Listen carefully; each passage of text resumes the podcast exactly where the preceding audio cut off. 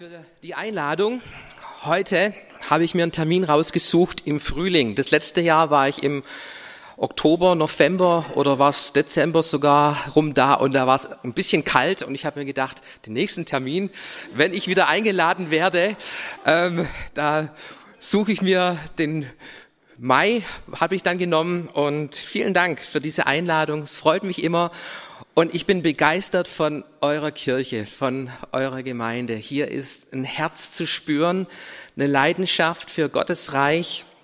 Und es ist schön, dass es euch gibt hier in Großaldorf. Und ich hoffe, ihr wisst das, dass ihr ein Segen seid für die ganze Umgebung hier. Ähm, ihr seid ein Segen, weil lebendige Gemeinde macht einen Unterschied in der sichtbaren Welt, aber auch in der unsichtbaren Welt. Und deshalb schön, dass es euch gibt. Ähm, ich möchte heute Morgen über einen Helden sprechen und ich möchte mal so einsteigen mit dieser Frage, wer sind deine Helden? Wer waren deine Helden oder wer sind sie? Aus der Vergangenheit, Gegenwart, so in deinem Leben die Helden deines Lebens. Und ich möchte dich bitten, dass du mal mit deinem Nebensitzer, Nebensitzerin dich darüber austauscht, wer sind, waren deine Helden, sind in deinem Leben. So nutzt mal die Gelegenheit, deinen Helden, deinem Nachbarn jetzt kurz vorzustellen, ihn zu benennen. Und ich werde nachher dann ein kurzes Interview führen mit euch und ich werde fragen, was du deinem Nachbar gesagt hast, okay? Also von dem her eine klare Aufgabe und ich fordere Rechenschaft.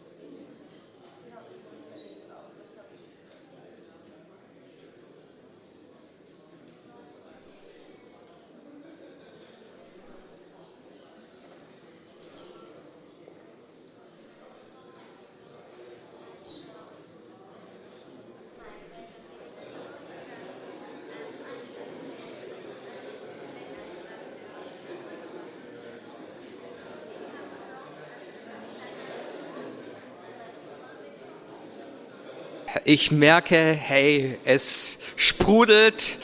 Ich sehe viele funkelnden Augen. Wenn man von seinen Helden spricht, dann ist gleich etwas geweckt in unserem Herzen. Und jetzt kommt die Herausforderung, dass ich von euch, von ein paar von euch hören möchte, wer eure Helden sind. Und ich beginne mal damit, wer hat gesagt, meine Mama ist mein Held? Gibt es da jemand, für den seine Mama der Held ist? Hier ist eine Hand, da ist eine Hand. Ähm, heute ist Muttertag und ich glaube, für jeden, für jeden unter uns ist die Mama ein großer Held, oder? Und ich möchte dich bitten, wenn du eine Mama bist, dann steh doch heute Morgen mal auf von deinem Platz, stell dich mal hin und wir wollen dir einen Applaus geben. Die Mamas, wo sind die Mamas? Und hey,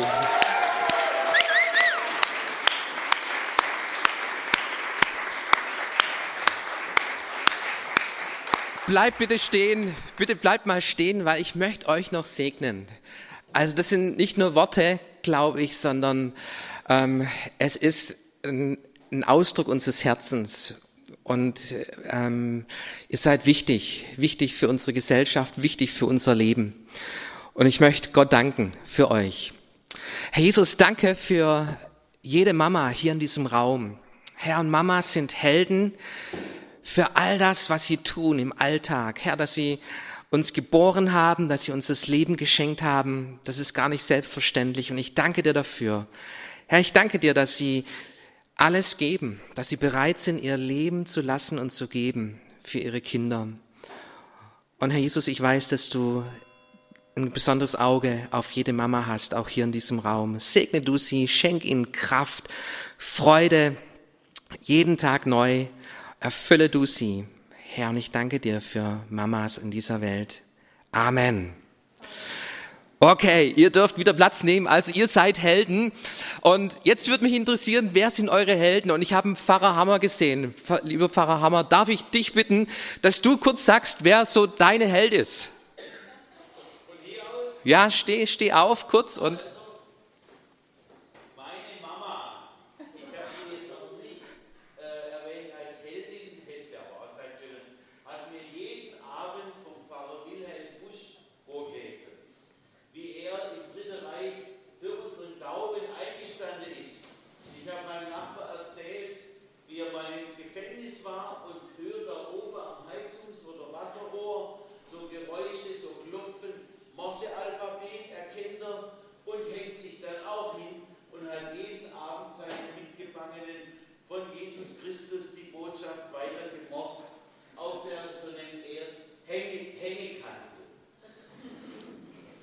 Stark.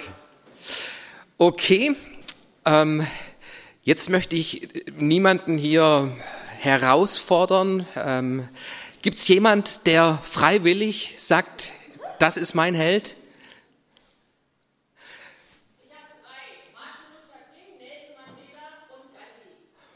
Okay. Hm. okay. Mutter Teresa, gut. Noch jemand? Maria Brehan.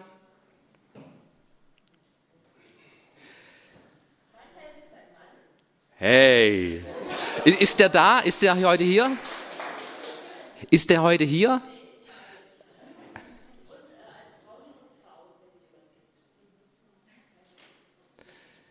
Kennt jemand die Ruth V? Vielleicht kannst du kurz noch sagen, weil ich kenne sie nicht.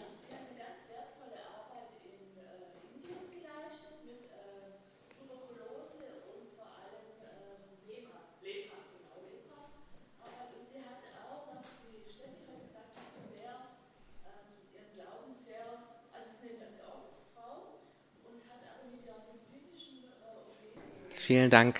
Und das nächste Mal deinen Mann mitbringen, den will ich auch mal kennenlernen. Okay, wer sind unsere Helden? Ich habe euch so einen Held mitgebracht, den ich liebe, den ich schätze, der für mich ein Vorbild ist. Und du findest ihn in der Bibel. Und ihr habt ein Bild hier. Vielleicht kennt ihr den. Ähm, das ist der David. Der David, Michelangelo, hat diese Statue aus Marmor, Granit hervorgebracht. 1501 erhielt Michelangelo diesen Auftrag von der einflussreichen Arte della Lana, eine Wollweberzunft in Florenz, aus einem riesen Marmorblock eine Statue von David herauszumeißeln. Und dieser Marmorblock, der stand über 20 Jahre, stand er schon herum. Und zwei andere Künstler, die hatten vorher schon den Auftrag bekommen, aus diesem Marmorblock den David herauszumeißeln und hatten versucht und angefangen ihr Werk und hatten beide wieder aufgegeben, haben gesagt, das ist so kompliziert und da sind Sprünge drin und da sind gewisse ähm, Adern in diesem Marmorgranit, das, da kann man nichts herausholen.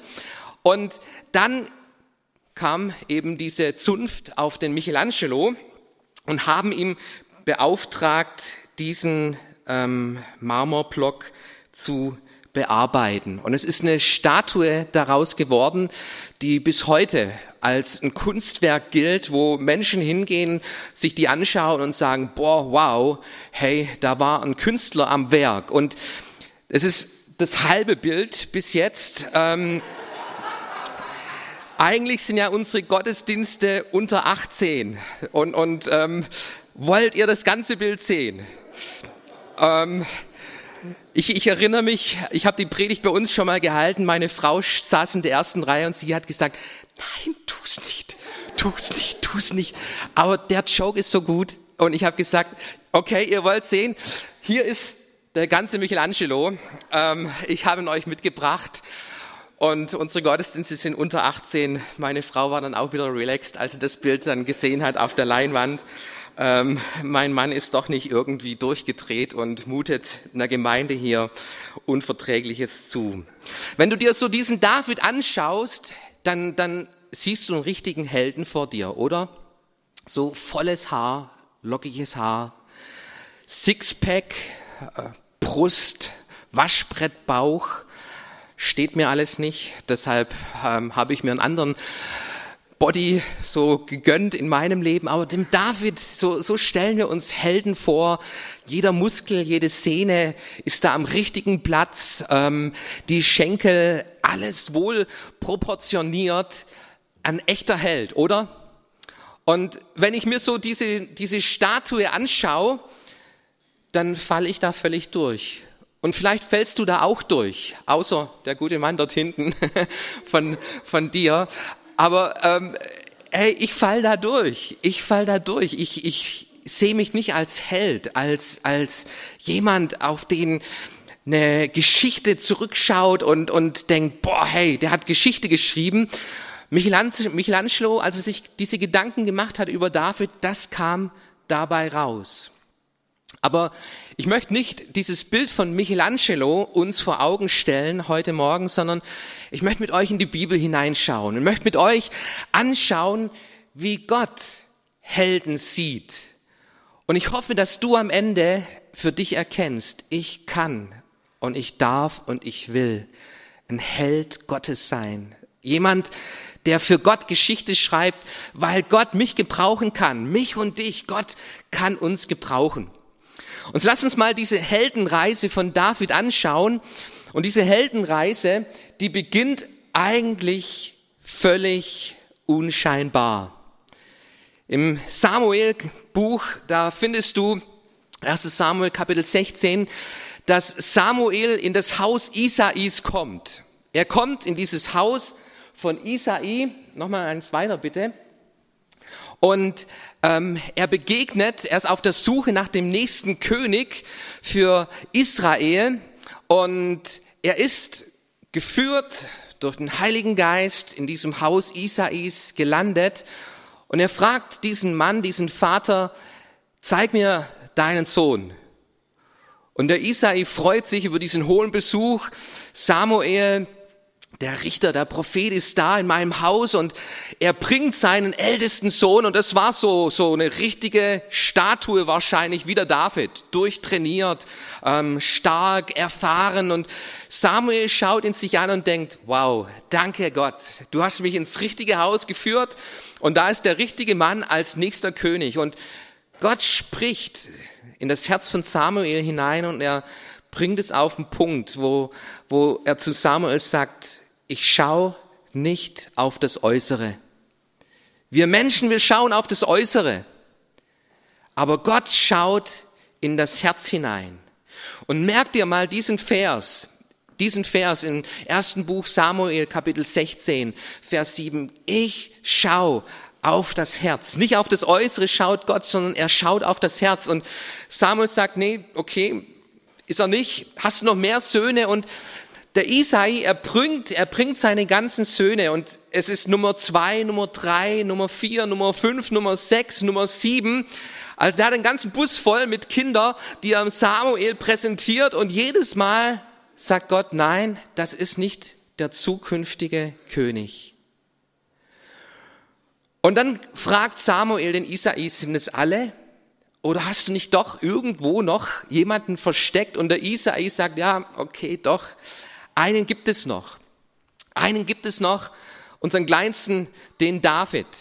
Und so, warum, warum war David nicht im Haus? Warum war David nicht bei seinen Brüdern, bei diesem hohen Besuch, wo Samuel in das, in, in das Haus von Isai tritt? Warum war David nicht dabei? Und es gibt eine mögliche Erklärung, die Theologen herausgefunden haben. Vielleicht, wahrscheinlich war David ein außereheliches Kind irgendwo ähm, ein, ein, ein Kind, ein Sohn von Isai, der nicht richtig in die Familie reinpasste, wie es sich gehörte. Es kommt in einem Psalm von David zum Ausdruck, dass er ähm, geboren wurde im Unrecht oder irgendwie so ist dieser Vers in diesem Psalm und daran machen Theologen das fest und ähm, sagen, ja wahrscheinlich der David, er war entstanden aus einer außerehelichen Beziehung heraus, ähm, wo der Isai irgendwie aus der Rolle getanzt ist und David, er war nicht im Haus, als Samuel da ist. Und dann wird er gerufen und dieser David, er steht, er steht vor dem Samuel und Samuel sagt, das ist er. Das ist der nächste König, den salbe zum König. Und Samuel kommt dem nach und salbt David zum König. So beginnt die Heldenreise von David. Und hey, wir lieben solche Geschichten, oder? Vom Underdog zu einem echten Held Gottes. So vom Tellerwäscher zum Millionär, der David passt da irgendwie voll rein. Außen vor gelassen, vergessen, ausgegrenzt, verachtet. Gott sieht ihn und Gott hat einen Plan für sein Leben und der Samuel salbt ihn zum König. Samuel, äh, David, er sticht auch heraus mit den Gaben, die er hatte. Nämlich David war ein Künstler. Und Künstler, du, die haben das Potenzial zum Star. Das ist der zweite Punkt, die in dieser Heldenreise von David und viele Lieder, die er geschrieben hat. Psalm 23, Psalm 121, Psalm 27, das sind Hits bis zum heutigen Tag, oder? So, wer liebt Psalm 23? Vielleicht kennst du es sogar auswendig. Oder in Situationen deines Lebens. Hey, da hast du dieses Lied aufgeschlagen in deiner Bibel und hast festgestellt, was für eine Kraft, was für eine Macht, was für eine Salbung liegt auf diesen Versen, auf diesem Lied. Ähm, der hat Lieder geschrieben, die waren echte Hits. So, unsere Stars heute, Dieter Bohlen, ich glaube, in tausend Jahren interessiert sich hoffentlich kein Mensch mehr. Hoffentlich kein Mensch mehr für diese Lieder. Aber der David, der David, er hat es geschafft, als Künstler ein echter Held zu werden. Ein Held über tausende von Jahren hinweg hat David es geschafft, ein Held zu werden. Aber David war nicht nur Künstler, sondern er ist ein Kriegsheld. Ein echter Kriegsheld, den du in der Bibel beschrieben findest als einen mutigen jungen Mann, der auf das Schlachtfeld seine Brüder besucht und die ganze Berufsarmee, die dort vor Ort ist, vom Volk Israel ausgerüstet mit ihren Waffen, mit ihrer Rüstung, hat Angst vor diesem riesen Goliath. Ihr kennt die Geschichte bestimmt. Und dann kommt dieser Jungspund auf dieses Schlachtfeld und er hört, wie das Volk Israel verspottet wird. Er hört, wie dieser Goliath den Gott Israels verspottet. Und dann siehst du, wie dieser junge Mann Glauben und Mut hat, diesem Goliath zu begegnen. Und nicht in, in irgendwelchen militärischen Werkzeugen und Waffen, die ihm angeboten werden, sondern so wie er es gelernt hat, mit, mit Steinschleuder tritt er diesem Goliath entgegen und er springt ihn zum Fall und schlägt ihm den Kopf ab und eine Schlacht wird gewonnen an diesem Tag, weil ein junger Mann auf den Plan tritt und seine Rollen wahrnimmt und Mut hat und Glauben beweist in den Gott Israels. Und es wurden Lieder über David gesungen. Saul hat tausend besiegt, David, er hat zehntausend besiegt. Er war ein Kriegsheld, ein Kriegsheld, auf den jeder geschaut hat im, im Volk Israel. Die kleinen Jungs, die hatten plötzlich ein neuen Vor, neues Vorbild, einen neuen Helden, der mutig war, der, der, der Herausforderungen annahm und gegen den Feind gekämpft hatte.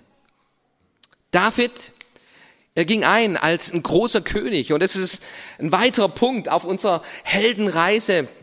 Ein großer König, der im Volk Israel geliebt und geschätzt wird bis auf den heutigen Tag. Und wenn du deine Bibel studierst, die Chroniken, die Könige in deiner Bibel, dann wird, werden die Könige oft verglichen mit König David. Er war nicht so gut wie König David. Er reichte nicht heran an das, was David leistete. Also David, er war ein richtiger Held, oder? Underdog, ähm, der Künstler war, der Kriegsheld war, ein großer König war. Und wenn wir uns Lebensbilder anschauen, dann schauen wir auf diese Dinge, oder? So die Biografien, die Biografien der Helden, die, die beleuchten all das Große und all das Schöne. Und jetzt liebe ich meine Bibel. Ich liebe meine Bibel. Und ich bin begeistert von meinem Gott, der diese Bibel inspiriert hat. Und der nicht irgendwie nur das Schöne und das Große bemalt, sondern er zeigt uns Männer und Frauen Gottes in dieser Bibel auch mit ihren Schwächen, mit ihren Versagen, mit ihren Ängsten, mit ihren Zweifeln. Und genau das Gleiche findest du jetzt auch bei David. Wenn du in deiner Bibel liest, dann wird nicht nur diese Heldenreise, wie sie steil bergauf geht, beschrieben, sondern die Bibel verschweigt auch nicht die Täler im Leben von Davids. Nämlich der David, der hat an vielen Punkten gewaltig versagt. David war ein Lügner. Er war ein Lügner. Er hat die Philister, wo er Unterschlupf suchte, an einer Stelle mal richtig belogen, indem er gesagt hat, nee, ich bin nicht der David. Und die dachten alle, doch, du bist der David. Und David hat sich rausgeredet und, und hat alles Mögliche äh, auf den Tisch präsentiert, um den ja nicht zu zeigen oder, oder diese Wahrheit preiszugeben, dass er dieser David ist. Er war ein Lügner. Der David, er war einer, der ähm, versagte, als, als seine Armee auf dem Schlachtfeld war. Er war König und er blieb zu Hause und er liegt auf der faulen Haut und er steht nachmittags auf, geht auf sein Dach seines Palastes und da sieht er auf dem Nachbarhaus eine hübsche Frau, die gerade ein Bad nimmt und seine Augenlust ist geweckt und in seinem Herzen kommen Gedanken hervor. Mit dieser Frau will ich schlafen. Und er lässt sie holen, er schläft mit dieser Frau. Sie ist verheiratet, er begeht Ehebruch. Er ist ein Ehebrecher. Dieser David, er ist ein Ehebrecher. Um diese ganze Geschichte zu verschleiern, es kommt heraus, dass diese Frau schwanger wird durch diesen Ehebruch. Um diese ganze Geschichte zu verschleiern, da holt er den Mann vom Schlachtfeld, Kriegsfeld zurück und, und versucht alles Mögliche, um es so hinzudrehen, dass dieses Kind vom Ehemann stammt, aber der lässt, nicht, lässt sich darauf nicht ein und es bleibt ihm irgendwie keine andere Möglichkeit, so denkt er, er lässt diesen Mann aus dem Weg schaffen und er macht sich zum Mörder. Zum Mörder an diesem Punkt. Und also, wenn ich mir so die letzten zwei Punkte durchgehe, dann, dann ähm, da sterben für mich Heldengeschichten dann an dem Punkt, oder? Hey, wenn jemand lügt, wenn jemand Ehen bricht, wenn, wenn jemand ähm, mordet, dann ist er in meinen Augen irgendwo, hat er so diesen Heldenstatus, egal was er an Positiven gebracht hat. Für in meinen Augen ist er kein Held mehr. Und jetzt findest du aber Gott. Gott, der Heldengeschichte schreibt. Und er schaut in dieses Herz hinein. Er schaut in dieses Herz hinein und du findest eine Stelle in der Apostelgeschichte 13, Vers 22 und da sagt die Bibel, ich habe David gefunden, den Sohn des Isai, einen Mann nach meinem Herzen, der allen meinen Willen tun wird. Und da zeigt mir die Bibel, dass Gott eben anders auf Menschen schaut. Dass mein Gott tiefer hineinschaut als auf die äußeren Dinge. Dinge, mit denen du wir vielleicht glänzen können. Dinge, wo wir absolut versagt haben und die uns dann plötzlich ausgrenzen von einer Heldengeschichte. Gott schaut tiefer und er, er sagt an diesem Punkt, ich habe in David einen Mann gefunden nach meinem Herzen. Und dieser Satz, der hat mich beschäftigt, der hat mich nicht mehr losgelassen. Ein Mann nach Gottes Herzen. Ich glaube, das ist der Punkt, wo, wo Gott hinschaut. Das ist der Punkt, wo Gott Geschichte schreibt mit Menschen bis zum heutigen Tag, wo er mit dir und mit mir Geschichte schreiben will. In unserer heutigen Zeit und in den Augen Gottes bist du ein Held. Ein Held, wenn dein Herz dein Herz nach dem Herzen Gottes ist. Und ich möchte es mal so an ein paar Punkten festmachen im Leben von David. Ein Mann nach dem Herzen Gottes. Was kennzeichnet einen Menschen, der nach dem Herzen Gottes benannt werden kann oder wird? Und das Erste, was mir bei David auffällt, ist, er hatte eine Sehnsucht nach Gott. Eine Sehnsucht nach Gott. So, wir, wir landen alle auf dieser Erde, auf dieser Welt und in uns sind viele Sehnsüchte. Sehnsüchte, wo wir unser Leben damit füllen, wo wir drauf versuchen, irgendwie diese Sehnsüchte zu stopfen. C.S. Lewis, er hat einen guten Satz geprägt in meinem Leben, den ich mir aufgeschrieben habe. Wenn ich in mir Sehnsüchte finde, die nichts in dieser Welt befriedigen kann, dann ist die einzige logische Erklärung dafür, dass ich für eine andere Welt geschaffen bin. Und du kennst es vielleicht, deine Sehnsüchte, deine, dein Hunger nach Leben. Und wir sind auf der Suche, diesen Hunger zu stopfen. Vielleicht mit, mit, mit Vergnügen, mit, mit Freude, mit, mit Dingen, die diese Welt uns zu bieten hat. Und es gibt so viele gute Dinge, die diese Welt uns zu bieten hat. An Genüssen, an, an Schönem, an, an Erlebnissen, an Erfahrungen. Aber du stellst fest, am nächsten Tag, wenn du es abgehakt hast, wenn du da durch bist, dann bleibt da diese gewisse Leere, diese Leere zurück. Und ich glaube, wir sind alle auf dieser Suche nach dem Sinn des Lebens, nach, nach einem erfüllten Leben. Was macht das Leben aus? Und der David, er war ein Mensch wie du und ich und er war auf diesem Feld, er war außen vor gelassen, er war irgendwo abgestempelt als ähm, passt nicht rein in das Schema. Dich wollen wir nicht in, im Haus haben, wenn der Prophet Samuel kommt. Und er ist bei seinen Schafen auf diesem Feld. Und in diesen Momenten der Einsamkeit, wo er sich über die Welt, über Gott, über die Ungerechtigkeit, über Beziehung Gedanken gemacht hat, da ist er immer wieder bei Gott gelandet. Und ich glaube, viele der Psalmen, sie stammen aus dieser Zeit, dieser Zeit, wo David auf dem Feld war bei seinen Schafen und er hat Gott gesucht und er hat seine Sehnsucht, seine Sehnsucht zum Ausdruck gebracht. So, wenn du einen Wunsch in deinem Leben frei hättest, was wäre dein Wunsch in deinem Leben?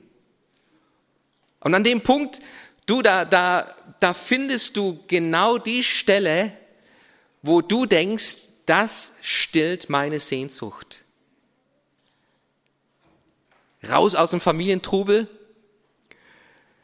Zeit für mich, alles gut. Aber die Schwester, sie hat noch hier einen guten Satz dazu gebracht, mal ich und Gott alleine, ganz alleine. Wenn du einen Wunsch hättest, was wäre dein Wunsch? Ein volles Bankkonto, dann sind alle meine Probleme gelöst.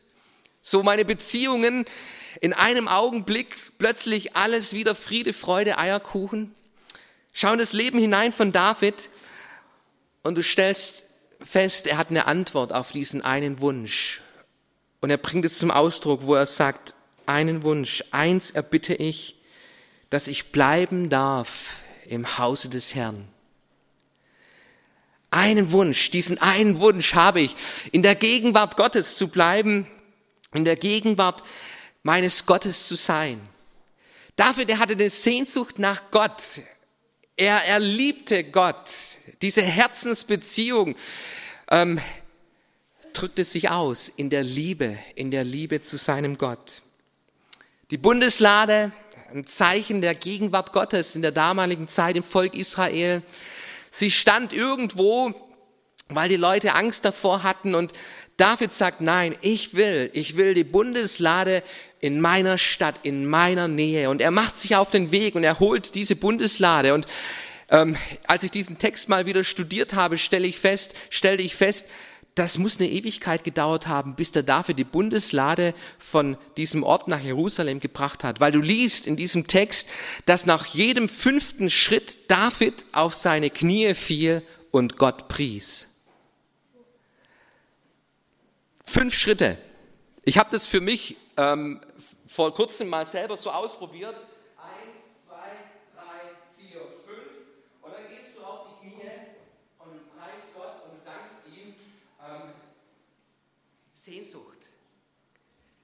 Sehnsucht nach der Gegenwart Gottes. Ich weiß nicht, wo du unterwegs bist in deinem Alltag. Ich mache viele Schritte. Es gibt ja solche Schrittzähler im, im, in unseren iPhones ähm, oder digital in der Hosentasche und wir zählen manchmal Schritte. Und jetzt überleg dir mal, nach jedem fünften Schritt machst du eine Pause und hältst inne und denkst an deinen Gott und erinnerst dich daran, Gott, du bist bei mir. Du bist mein Hirte und es mangelt mir nichts. So der David, er unterbricht, er unterbricht seine Reise, er, unter, er unterbricht seinen Weg aus Dankbarkeit diesem Gott gegenüber, als Ausdruck seiner Sehnsucht. Diese Suche nach Gott, es war, ich glaube, Lebensinhalt von David. Und auch an den Punkten, wo er diese Beziehung verloren hat, da merkst du diesen Schrei, Herr, mein Gott, schaffe in mir einen beständigen Geist, reinige mich von meiner Sünde und Schuld. Ich habe dir erzählt vorhin von, von dieser Geschichte, wo David Ehebruch begeht, wo David Mord begeht und er versucht es zu vertuschen, darüber wegzugehen.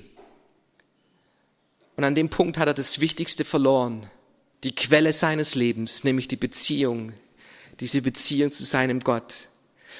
Und es kommt der Prophet Nathan und er konfrontiert David mit dieser Geschichte und David, er bricht zusammen und er fastet und er betet und er tut Buße und er hat diese Sehnsucht, diese Sehnsucht formuliert im Psalm 51, dass Gott ihm einen neuen, beständigen Geist schenkt.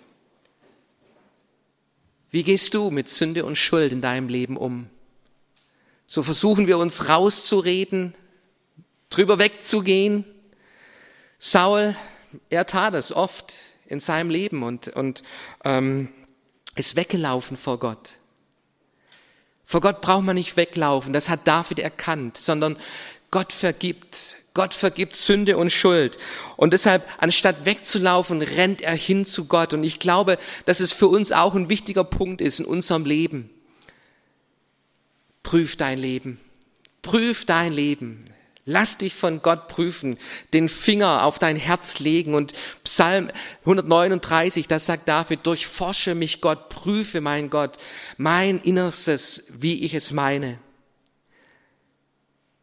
Stell Gott diesen Freiraum zur Verfügung als Ausdruck deiner Sehnsucht und du wirst merken, du wirst merken, wie Gott, wie Gott sich neu dir offenbart in deinem Leben. Gott hat kein Problem mit Versagen mit Sünde in unserem Leben. Er hat eine Lösung dafür geschaffen. Durch Jesus Christus gibt es Vergebung, gibt es seine Gnade und, und geh da nicht vorbei, sondern leb, leb in diesem Ansatz, in dieser Richtung. Ich will nah ran an Gott und alles, was mich von diesem Gott trennt, Sünde und Schuld. Ich bitte Gott um Vergebung und einem neuen beständigen Geist.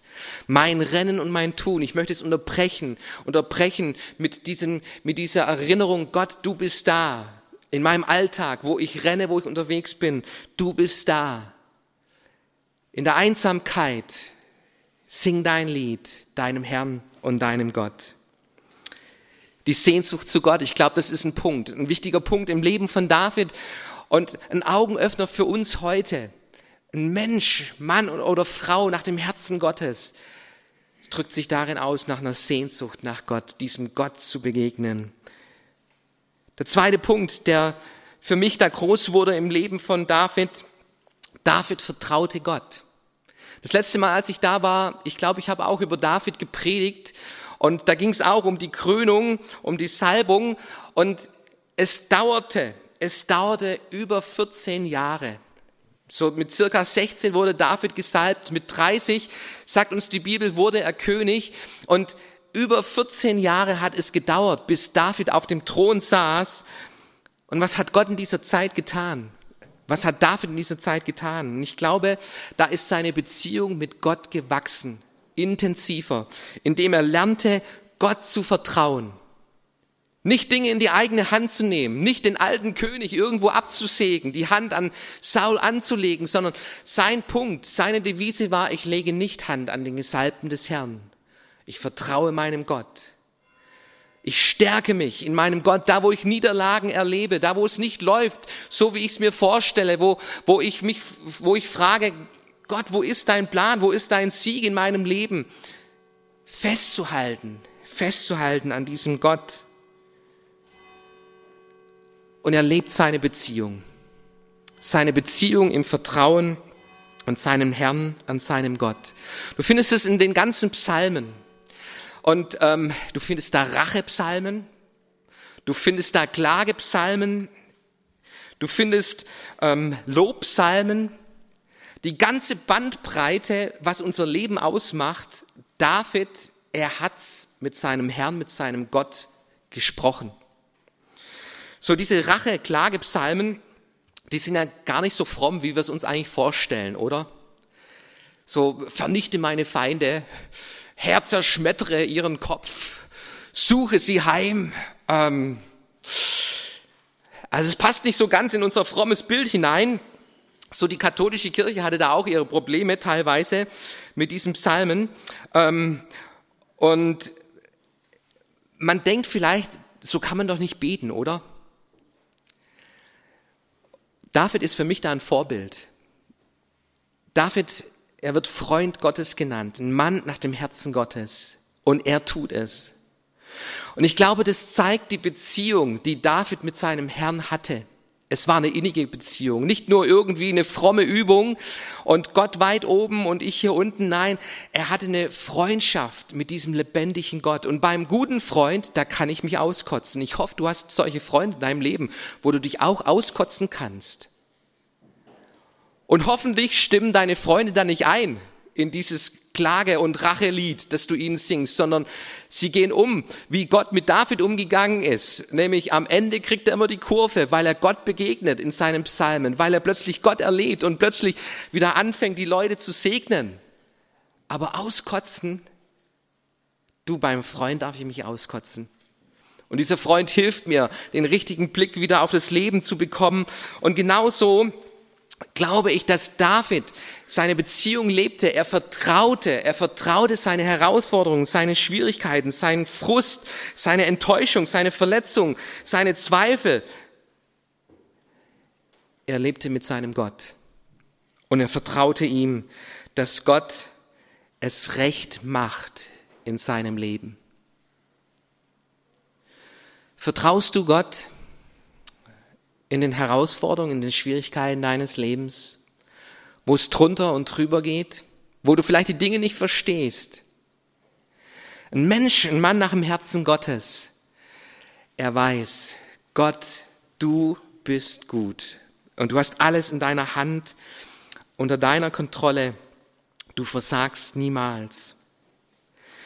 Ein dritter und letzter Punkt, den ich beleuchten möchte. Die Apostelgeschichte verrät uns, noch ein Grund, warum David ein Mann nach dem Herzen Gottes genannt wird, nämlich er war bereit, Gottes Willen zu tun. David war bereit, Gottes Willen zu tun. Und die Gefahr in unserem Leben besteht oft darin, wir nehmen Gott und holen in unser Leben da, wo wir ihn brauchen. Hier passt was nicht in meinem Leben. Lieber Gott, hilf mir. Da ist eine Not. Lieber Gott, greif ein. Hier ist eine Krankheit. Lieber Gott, heile mich. Und wir holen Gott in unser Leben hinein und halten ihn dennoch außen vor in unserem Leben. Gott will in unser Herz hinein. Er will in unser Herz hinein und er will unser ganzes Herz. Und solange er nicht unser ganzes Herz hat, werden wir nicht die, diese Fülle Gottes, dieses, dieses, dieses, diesen, diesen Glaubensfülle, die Gott für uns bereithält, diese Beziehung mit ihm in allen Bereichen unseres Lebens, wir werden es nicht erleben. Saul, er war so ein Schubladenchrist.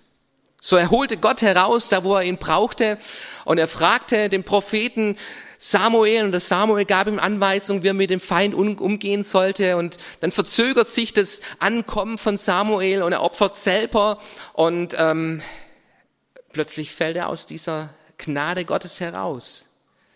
Sein Leben drehte sich um ihn und, und er holte sich Gott hinein, wie er ihn brauchte. Bei David stelle ich fest, David, er hatte Sehnsucht nach Gott, David vertraute Gott Und weil er das in seinem Herzen hatte, wollte er Gottes Willen tun. Und er fragte immer wieder nach Gottes Willen. Und wenn es einmal gelungen war, den Feind zu besiegen, dann suchte er beim nächsten Mal wieder die Stimme seines Herrn. Und wenn du die Geschichte von David liest, dann stellst du an einem Punkt fest, genau, der Feind wurde besiegt durch, durch ein Schema, das Gott dem David gezeigt hatte. Das nächste Mal, als David Gott fragt, sagt Gott, nee, Moment, David, warte, warte, bis du in den Bäumen den Wind hörst. Und das ist das Signal zum Angreifen. Greif nicht einfach so an. Und Gott schenkte ihm wieder den Sieg. So, wir haben unsere Prioritäten, oder? Und es ist gut und, und wichtig, dass wir Prioritäten haben. Und jetzt sind wir Christen und dann sage ich, Jesus first. Jesus an erster Stelle in meinem Leben. Aber selbst an dem Punkt stelle ich fest, dass Gott, dass Gott tiefer möchte in mein Leben hinein. Wenn ich Jesus first mache und dann mit den anderen Prioritäten komme, dann mache immer noch ich die Liste, oder? Und ich glaube, worum es Gott geht, dass wir in unseren Prioritäten, in all diesen Punkten, die uns wichtig sind, nicht einfach losgelöst von ihm loslegen, sondern dass wir immer wieder fragen, fragen nach seinem Willen, nach dem, was er möchte. Wir haben einen lieben Bruder bei uns in der Gemeinde, und er hat seine Karrieregeschichte einmal erzählt und ich fand die so klasse, möchte die euch weitergeben. Manfred Reich heißt er und er lernte Textilkaufmann und in seiner Ausbildung, da war er dann Model und ähm, Kaufmann, Textilkaufmann, wechselte dann in die Lebensmittelbranche, wurde Lebensmittelkaufmann und dann war er Finanzkaufmann. Sattelte nochmal um in eine andere Schiene hinein und hatte mit Finanzen zu tun und alles lief perfekt, wie am Schnürchen. Er war Christ, glaubte an Gott, aber hatte seinen Plan, irgendwie im Leben durchzustarten, Karriere zu machen, Geld zu verdienen, sich Dinge leisten zu können. Und ähm, das war so sein Lebensplan. Es lief ziemlich gut, bis an einem Punkt plötzlich alles wie ein Kartenhaus zusammenbrach. Die ganze Finanzbranche da war eine Krise da und plötzlich schrumpfte sein Einkommen, plötzlich kamen Rückforderungen, die er nicht mehr bezahlen kommt, konnte und er kam da in eine riesen Krise hinein, wo er bis zu dem Punkt gelangte, auf Gott zu schauen, zu Gott zu kommen. Und an dem Punkt sagte er, Gott, ich bin jetzt bereit, deinen Willen zu tun. Jesus, zeig mir, deinen Willen. Bisher habe ich mich um mich selber gedreht. Ich möchte jetzt deinen Willen erkennen und deinen Willen tun. Und er, er ist arbeitslos, ist auf der Suche nach einem neuen Job und er bekommt ein großes Angebot von einer Firma, lukrativ, ähm, Verantwortung, gut bezahlt. Aber er hat sich entschieden, Gott, ich will deinen Willen suchen. Und er betet darüber und er hat keinen Frieden, so auf dieses Angebot einzugehen. Und der Chef von dieser Firma ruft ihn an und sagt, Herr Reich, ich hab, ich, ich, ich, hab, ich will Sie haben in meinem Betrieb und ich lege noch mal eine Schippe drauf. Ich zahle Ihnen noch ein größeres Gehalt, wenn Sie bereit sind, in unsere Firma einzusteigen. Manfred sagt, ich, ich muss drüber nachdenken, ich werde drüber beten. Und er betet und hat einen Unfrieden in seinem Herzen. Und dann schreibt er seine Absage, steckt es in ein Kuvert hinein, geht zum Briefkasten weil, weil er keinen Frieden in seinem Herzen hat an der Stelle und er betet zu Gott und sagt, Jesus, wie soll es weitergehen? Ich habe keine Ahnung. Hier, hier wäre eine Möglichkeit, aber ich spüre, es ist nicht dran. Zeig du mir deinen Weg. Er schmeißt den Brief in, in den Postkasten hinein, kommt nach Hause. An dem Tag bringt der Briefträger ihm einen Brief. Und in diesem Brief steht drin ein Angebot für CVJM Freizeitheim die Verantwortung zu übernehmen. Und er spürt, da ist eine Richtung da. Da ist eine Richtung für mein Leben. Er geht dorthin, wird willkommen geheißen, so zum Kennenlernen. Auf seinem Bett liegt ein Bibelvers mit Kolosser 3, Vers 23. Alles, was ihr tut, das tut vom Herzen als den Herrn und nicht den Menschen. Denn ihr wisst, dass ihr von dem Herrn als Lohn das Erbe empfangen werdet. dient dem Herrn Christus Jesus. Und für ihn ist es das Reden Gottes. Und er sagt zu, zu diesem Job und er kommt hinein in, in eine Schiene, die Gott ihm legt. Und er sagt, ab da begann das glücklichste Leben, das ich mir vorstellen könnte, konnte. Fragen nach dem Willen Gottes. Ich möchte dich fragen, wann hast du das letzte Mal nach dem Willen Gottes gefragt? Gefragt, in deinen Beziehungen, in, dein, in deiner Partnerschaft, in deiner Ehe, in, in, in deinen Herausforderungen, in deiner Karriere, in deinem beruflichen, in, in deiner Kindererziehung. Du kannst es für dich alleine tun und wir werden immer wieder merken, wie uns die Kraft fehlt, wie uns die Weisheit fe fehlt und wie manchmal die Dinge auch zusammen bröckeln. Nach dem Willen Gottes zu leben ich glaube, das ist das größte Glück für uns Christen. Darin besteht das Glück, Gott zu kennen, mit ihm, ihm zu vertrauen und nach seinem Willen zu fragen. Wenn du dir diese drei Punkte anscha anschaust, dann stellst du eine Gemeinsamkeit fest. Es ist eine Herzenssache. Diese drei Punkte, die machen sich nicht an äußeren Dingen fest, sondern das sind Dinge, die sich in unserem Herzen abspielen. Und genau darauf schaut Gott in unserem Leben.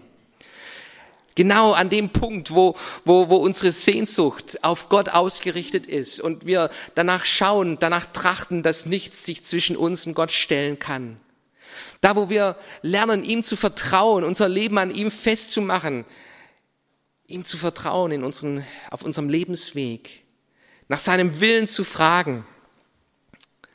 Es geht um die Herzenssache. Wem gehört mein Herz? Und David, ich glaube, er war ein Mann nach dem Herzen Gottes, weil David sein Herz diesem lebendigen Gott gegeben hatte, hinreichte, Gott in sein Herz hineinließ, ihn ähm, an erster Stelle seines Lebens machte, diese Sehnsucht, nichts zwischen ihn und Gott sich trennen zu lassen. Ich möchte nochmal zurückkommen zu diesem Kunstwerk Michelangelos, Davids Statue. Ein riesen Marmorblock. Zwei Künstler hatten sich versucht daran und waren gescheitert. Und dann kam Michelangelo und er schlug aus diesem Marmorblock ein wunderbares Kunstwerk, das für uns heute bedeutend ist und ein Schatz ist, Kunstschatz in unserer heutigen Zeit immer noch. Und weißt du, wie Kunst, wie Heldengeschichten geschrieben werden letztendlich? Es kommt nicht auf den Marmorblock drauf an.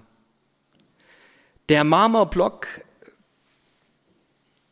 der stand da, der lag da, über 30, 20 Jahre stand er da und, und keiner wusste, was man damit anfangen sollte.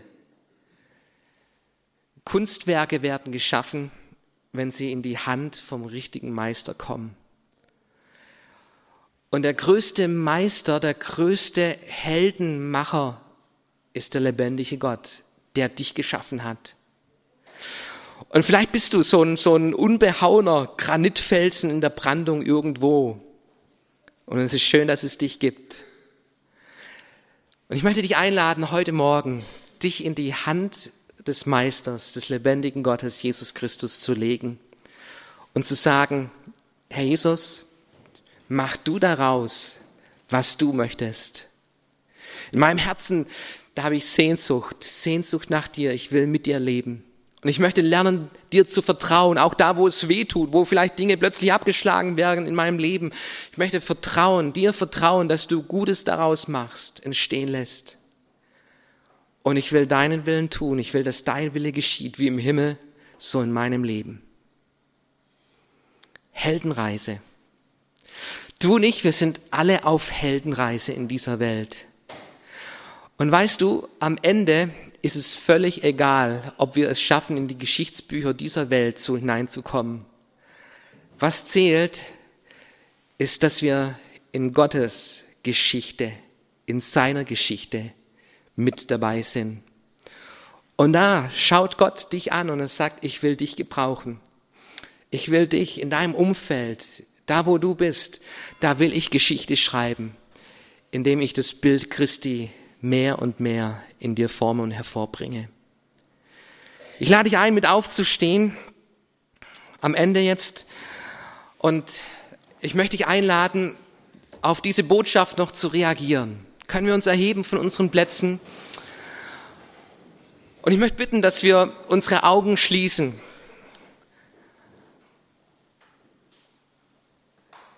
Und dass du dir bewusst machst, Gott ist da durch seinen Heiligen Geist. Er ist hier. Und es geht um unser Herz. Es geht um unser Herz. Gott sucht Menschen nach seinem Herzen. Menschen, die ihn reinlassen in ihr Leben. Menschen, die sich formen lassen von diesem Gott. Und ich glaube, Gott ruft dich heute Morgen. Und ich möchte für dich beten in diesem Gottesdienst, dass Heldenreise, solange du unterwegs bist, hier auf dieser Erde unterwegs bist, dass du Heldenreise mit Gott gehst. Und dass Gott Geschichte schreibt mit dir. Und ich möchte beten für dich, wenn, wenn du sagst, jawohl, ich habe das verstanden und ich möchte mein Herz öffnen, dann heb doch einfach als ein Zeichen deine Hand an dem Platz, wo du bist, streck sie kurz aus, nicht mir gegenüber, sondern Gott gegenüber. Gott sieht deine Hand. Jawohl, Gott sieht deine Hand. Gott sieht eure Hände, überall, wo, wo ihr steht, wo ihr seid. Gott sieht deine Hand und er sieht dein Herz. Und Herr Jesus, ich danke dir für diese wunderbaren Herzen hier in diesem Raum, in diesem Gottesdienst. Du hast uns geformt, du hast uns geschaffen.